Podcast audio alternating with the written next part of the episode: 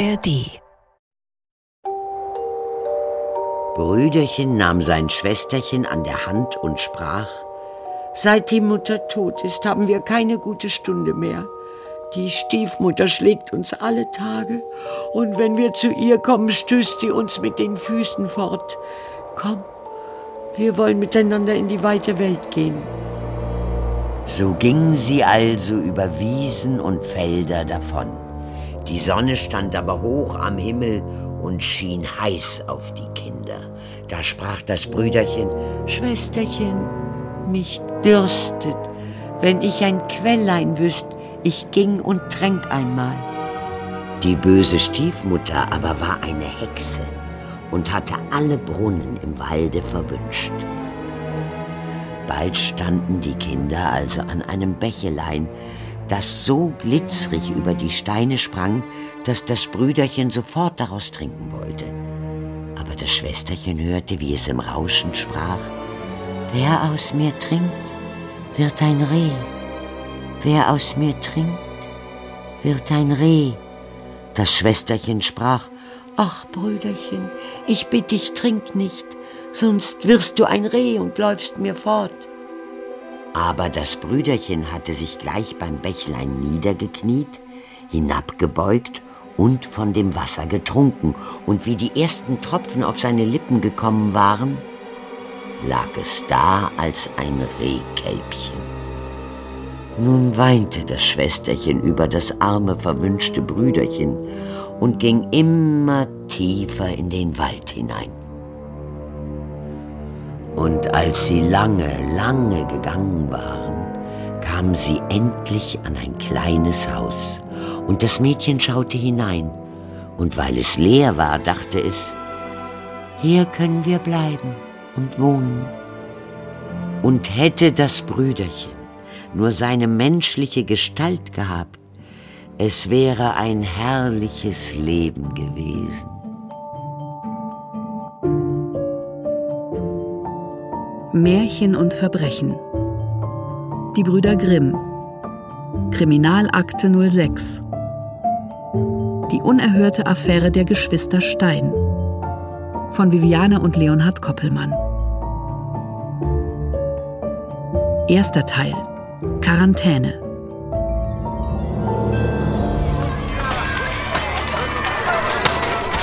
Kassel, den 20. Februar. Mein lieber Luis, ich schreibe dir in aller Eile, weil die Cholera in Kassel ausgebrochen ist. Begonnen hat es vor fünf Tagen in der Nordstadt. Man möchte meinen, das Volk verhalte sich besonnen und bedacht, doch mitnichten. Jeder, der kann, entflieht der Stadt. Ich sage es ganz frei, mir geht es nicht anders. Ich sorge mich vor allem um Wilhelms Gesundheit und habe daher den Plan gefasst, alsbald möglich gemeinsam mit unserem Bruder zu euch nach Steinau zu reisen, um so dieser Pestilenz zu entkommen. Dein Bruder Jakob. Nanu? Wer wagt sich jetzt noch freiwillig vor die Tür? Ist nicht längst Ausgangssperre? Sollen wir wirklich öffnen? Aber wenn es unser Freund wie Doc ist. Du hast recht. Ich sehe nach, wer es ist. Ah, wie ich sehe, planen Sie eine kleine Reise. Hm. Wer könnte es Ihnen verdenken? Aber Sie sind bestimmt nicht zu uns gekommen, um mit uns über die unbildende Epidemie zu sprechen, mein lieber Vidocq. Äh, mais oui. Es handelt sich äh, um eine Angelegenheit, die ein rasches Handeln erfordert. Ähm, und ich hatte gehofft, dass Sie mir behilflich sein können. Sie können sich unserer Hilfe sicher sein. Was ist geschehen? Eine ganze Familie wird vermisst. Es steht zu befürchten, dass ein Verbrechen geschehen ist. Womöglich ein Mord. Dieser Fall erlaubt keinen Aufschub. Die öffentliche Ordnung ist sehr fragil, nicht auszudenken, was geschieht, wenn bekannt wird, dass sich ein Mörder rumtreibt, der eine ganze Familie auf seinem Gewissen hat. Was können Sie uns über die Vermissten noch berichten? Ähm, die Familie mit dem Namen Stein geht dem Färbergewerbe nach und das schon seit mehreren Generationen. Der Vater Hans Stein verstarb vor zwei Jahren am Picardschen Schweißfieber. Seitdem führen die Mutter Elisabeth und ihre beiden Kinder, ein Knabe von 15 Jahren äh, mit dem Namen Jan und die Tochter Julia, 17 Jahre, äh, die Geschäfte. Doch nun sind alle drei spurlos verschwunden. Wo lebt die beklagenswerte Familie denn? Hm, das ist ein weiteres Hindernis. Das Geöft der Familie Stein liegt am Ende der Holländischen Straße. In der Nordstadt? Ja. Das ganze Viertel steht seit heute unter Quarantäne. Das ist mir bewusst. Mit Vidocs nächtlichem Besuch sollte ein neuerlicher Fall seinen Anfang finden, dessen dramatische Entwicklung uns schon bald an unsere psychischen und physischen Grenzen bringen sollte. Die verhängte Ausgangssperre zeigte nach Tagen voller Aufruhr und Krawallen Wirkung. Bis auf Gendarmen und Soldaten, die Patrouille liefen, waren kaum Bürger auf den Straßen, die wir am nächsten Morgen in unserer Kutsche auf dem Weg in die Nordstadt durchquerten. Doch bevor wir das Viertel erreichten, mussten wir einen solchen Kordon passieren. Zwei Soldaten bewachten mittels eines provisorisch errichteten Schlagbaumes die einzige Straße, die in das Viertel führte. Nachdem wir den Seuchenkordon passiert hatten, bot sich uns ein Bild des Schreckens. Nahezu jedes Haus hatte einen amtlichen Totenvermerk. Oh, gütiger Gott. Ich habe so etwas schon mal in Paris erlebt. Es war barbarisch. Nachdem wir das Nordviertel durchquert hatten, erreichten wir die angrenzende alte Färbersiedlung, wo sich auch der Hof der Familie Stein befand. Der kleine mittelalterliche Färberhof wirkte ungepflegt und war schon teils verfallen. Auf großen Leinen hingen Tücher, die nach dem Färben trocknen sollten. Doch die blasse Farbe und der achtlos liegen gelassene Stoff verrieten uns, dass die Familie ihrem Gewerbe wohl schon seit geraumer Zeit nicht mehr nachging. So ein Durcheinander habe ich selten gesehen. Wir untersuchten das kleine Haus der Familie Stein Zimmer für Zimmer. Nun standen wir in einer beengten Schlafkammer im Obergeschoss des Hauses. Offensichtlich handelte es sich um das Elternschlafzimmer, denn das Bett war groß genug für zwei erwachsene Personen. Der ganze Raum war verwüstet worden. Das Mobiliar des kleinen Raumes lag größtenteils umgeschmissen. Alle Gewänder und anderes Zeugs waren aus dem Schrank gerissen worden. Die Schlafstadt war ungemacht und sah zerlumpt aus. Erst beim näheren Betrachten konnte man erkennen, dass das Bettzeug nicht verdreckt war, sondern vor getrocknetem Blut starrte. Was ist hier nur geschehen? Hm, man kann nicht mal sagen, ob das Blut von nur einer Person stammt. Davon sollten wir erst mal ausgehen. Wieso? Es scheint mir von Bedeutung, dass die vermeintliche Tötung hier im Elternbett stattgefunden hat. Was wollen Sie damit sagen, Monsieur Grimm? Ich befürchte, bei dem Opfer handelt es sich um die Mutter, Elisabeth Stein. Aber so wie das Ganze aus umgewühlt worden ist, könnte es auch äh, ein Raub gewesen sein. Äh, und das oder die Opfer könnten sich einfach hier versteckt haben, bis sie schließlich doch von ihren Mördern gefunden wurden. No? Sehr unwahrscheinlich. Da vorne liegen ein paar Schmuckstücke. Hier hat niemand nach Wertgegenständen gesucht, im Gegenteil. Jetzt bin ich gespannt. Dieser ganze Tatort zeigt uns vor allem die rohe Gewalt, mit der hier gewütet wurde. Derjenige oder diejenigen, die das hier zu verantworten haben, wollten ihr Opfer nicht einfach töten, sondern sie wollten vor allem ihrer Wut Ausdruck verleihen. Das ganze Zimmer, aller Besitz der Familie wurde mutwillig zerstört. Nichts ist hier mehr an seinem angestammten Platz. Das war eine Tat aus Leidenschaft, nicht im Affekt oder aus Kalkulation. Das sind sehr interessante und aufschlussreiche Beobachtungen, mein lieber Freund. Leider fehlt uns nur jede Spur auf den oder die Täter. Wurden die Nachbarn schon befragt? Nein, keiner der Gendarmen wollte sich hier irgendwelchen Kontakten mit den Bewohnern aussetzen. Aber was bleibt uns jetzt anderes übrig? Sie haben recht, Jakob. On y va.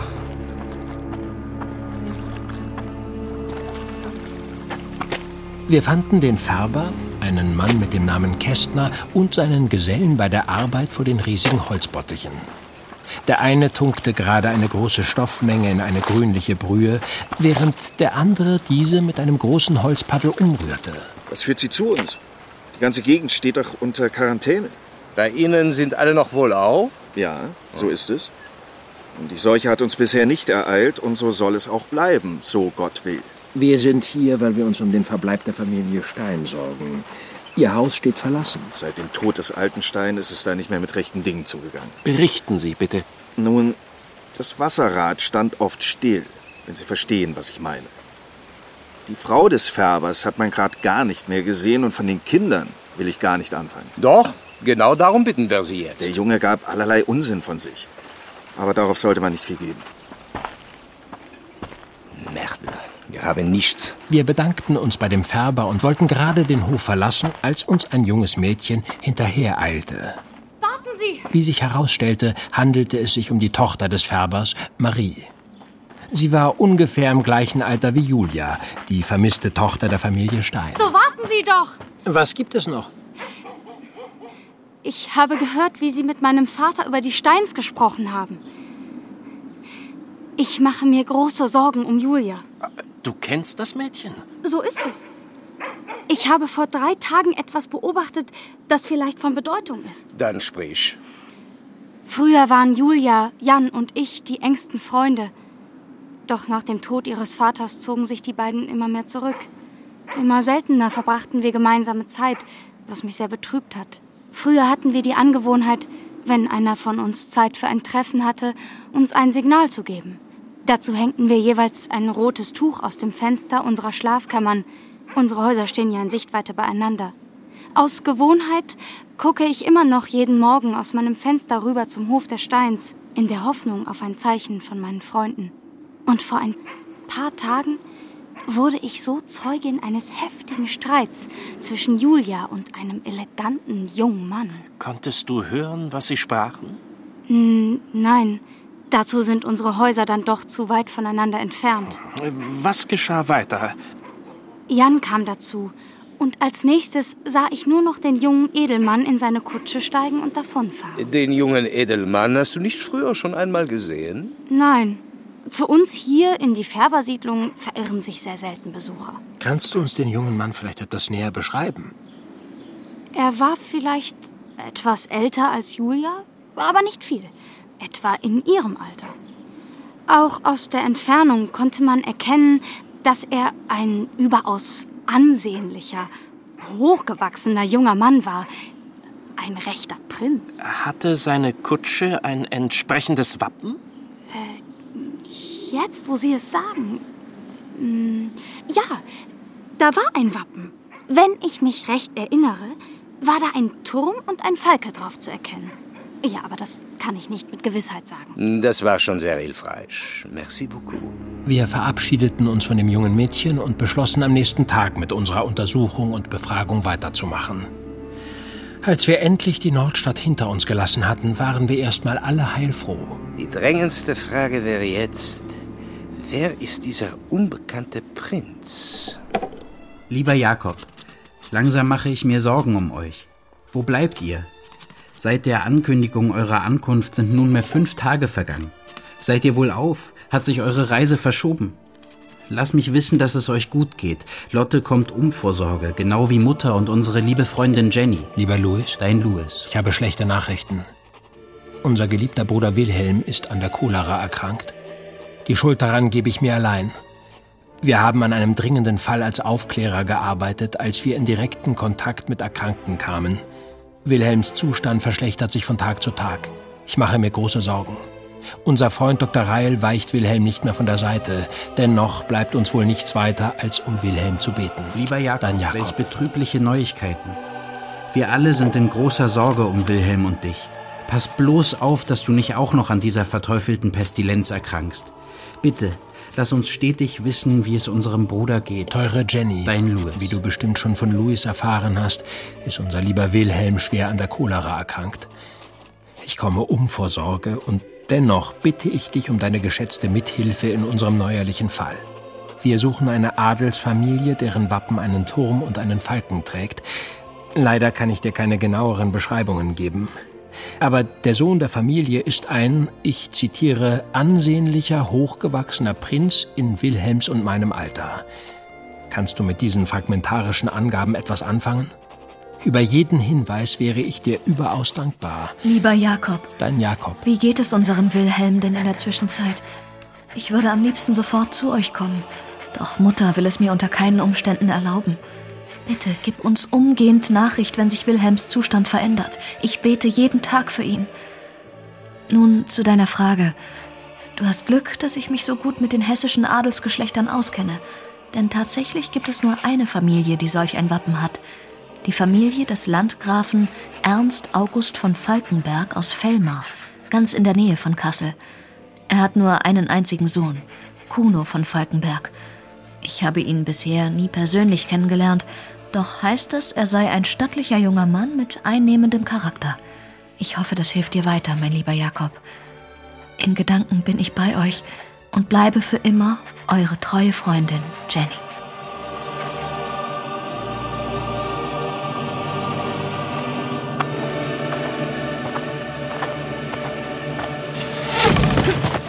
Attention! Und Gütiger! Oh, Verzeihung. Ich hoffe, ich habe Sie nicht getroffen. Ich wollte Wilhelm nicht von der Seite weichen, doch drängte die Angelegenheit um das Verschwinden der Familie Stein.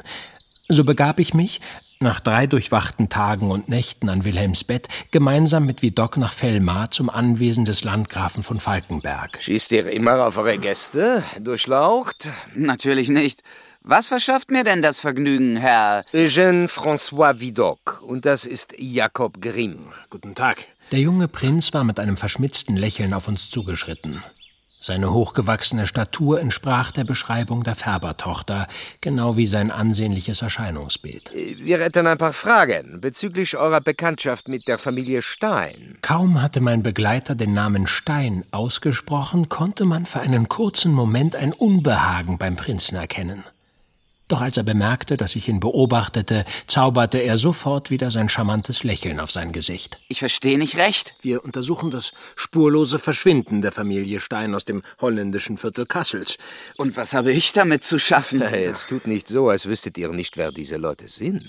Was werfen Sie mir überhaupt vor? Es wurde uns berichtet, dass ihr vor ein paar Tagen der Färberfamilie einen Besuch abgestattet habt und es zu einer heftigen Streiterei zwischen euch und der Tochter der Familie, Julia Stein, kam. Wieso sollte ich mich mit einer solchen Person streiten? Sagt es uns, Durchlaucht. Doch gerade als Vidocq den Prinzen soweit hatte, kam ein distinguierter älterer Herr zu uns geeilt.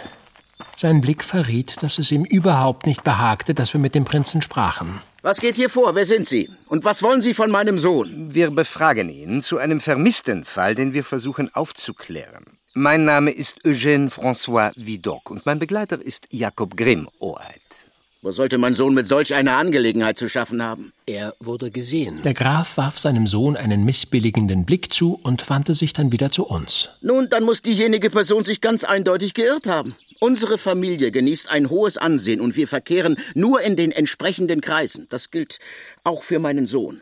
Und nun muss ich Sie dringend bitten, uns zu verlassen. Nun gut. Doch sollten wir weitere Hinweise darauf finden, dass euer Sohn mit dem Verschwinden der Familie zu tun hat, werdet ihr euch einen erneuten Besuch von uns gefallen lassen müssen, Durchlaucht.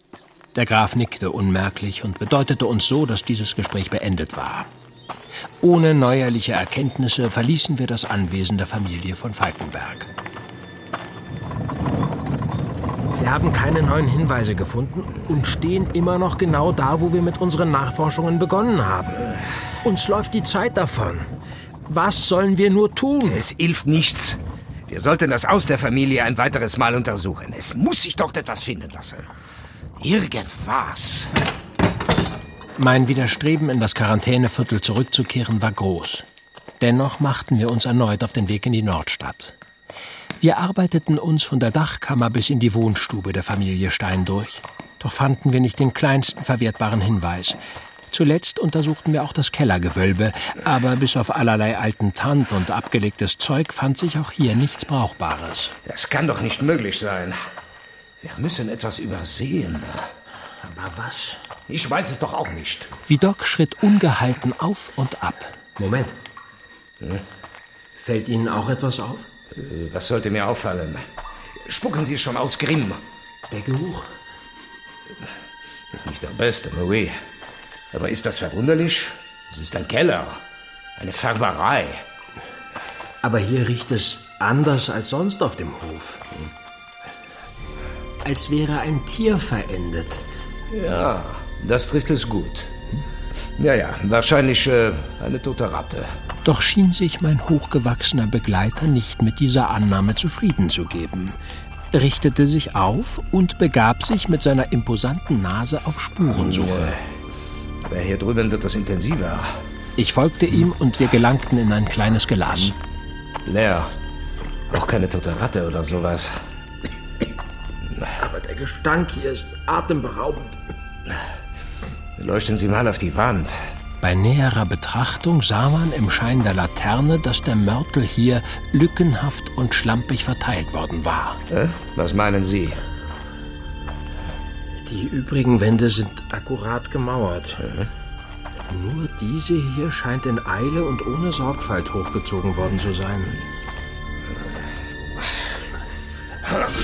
aus dem Weg. Was haben Sie vor? Ich werde mir diese Wand einmal näher anschauen. Unerbittlich bearbeitete Vidocq mit einem Metallprügel die Wand. Die ersten Hiebe ließen nur unsere Ohren erzittern, doch unser französischer Freund ließ sich davon nicht entmutigen und hieb immer weiter auf die Wand ein, bis erst der Mörtel aus den Fugen rieselte. Endlich hatte Vidocq ein kleines Loch in die Wand gebrochen. Im Schein der Laterne konnten wir erkennen, dass sich hinter der Wand ein Hohlraum befand. Sofort verstärkte sich der Verwesungsgeruch. Ich half meinem Freund und schon bald war das Loch groß genug, um hineinzusehen. Halten Sie die Laterne hoch! Hier. Wir blickten in das Loch und erschraken. Mon Dieu, Grundgütiger. In dem Hohlraum lagen die zusammengekauerten sterblichen Überreste einer Frau. Nach der Statur und dem grauen Haar zu urteilen, muss das die Mutter der Geschwister sein. Aber was ist das? Zwischen den Fingern ihrer Hand konnte man etwas Goldenes blitzen sehen. Ich muss ihre Hand auseinanderbrechen. Uns blieb nichts anderes übrig, wenn wir wissen wollten, was sich da zwischen ihren Fingern verbarg. Ein Siegelring. Vidocq nahm ihn hoch und betrachtete ihn eingehend. Mon Dieu. Ein Turm und ein Falke. Nun hatten wir traurige Gewissheit. Ein Mord war geschehen und Prinz Kuno von Falkenberg schien tief darin verwickelt zu sein. Wahrscheinlich befinden sich die Geschwister Stein in großer Gefahr. Wenn sie überhaupt noch leben.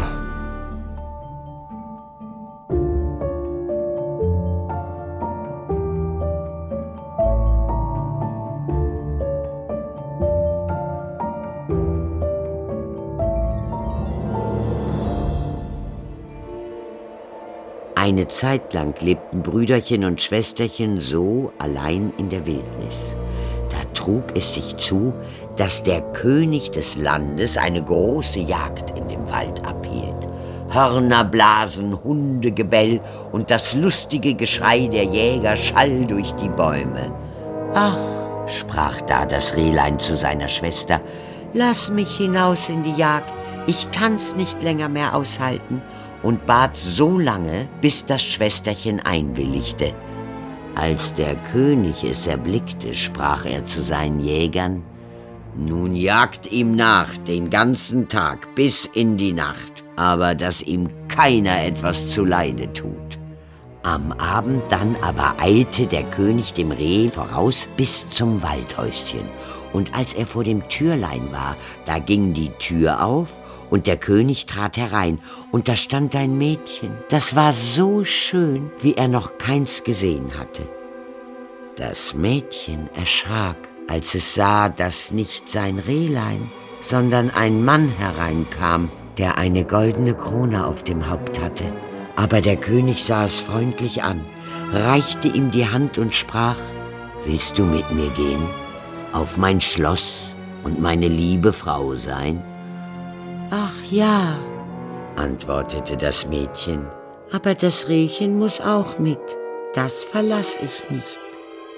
Sprach der König, es soll bei dir bleiben, solange du lebst, und soll ihm an nichts fehlen.